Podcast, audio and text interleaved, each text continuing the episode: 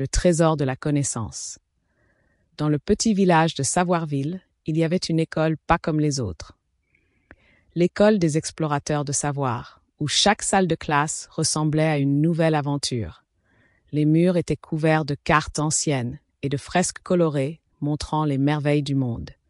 Les élèves, curieux et toujours prêts à apprendre, étaient dirigés par la directrice, Madame Sage, qui croyait que chaque jour devait être rempli de nouvelles découvertes.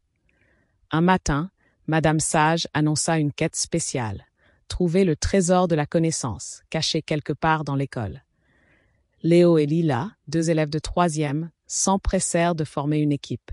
Ils avaient toujours rêvé de résoudre une énigme, et celle-ci était la plus excitante de toutes.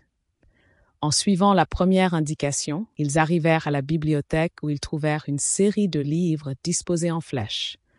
Regardez, s'exclama Lila. Cette flèche pointe vers la salle d'histoire.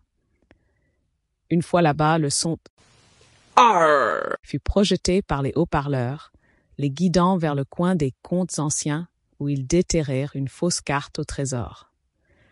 Leur voyage les conduisit à travers différentes matières, du théâtre où ils durent improviser une courte pièce, en passant par la salle de science avec ses et ses énigmes de logique jusqu'au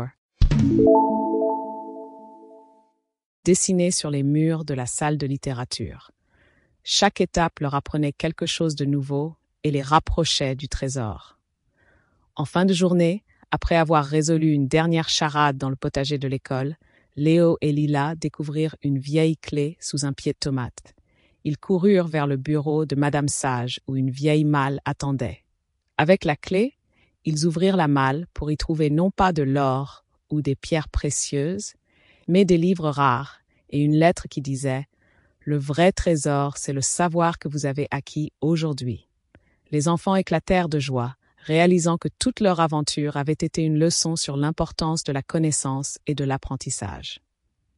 De retour en classe, ils partagèrent leurs aventures avec les autres élèves, et tous comprirent que l'école était un endroit magique où chaque jour était une quête pour découvrir le trésor de la connaissance.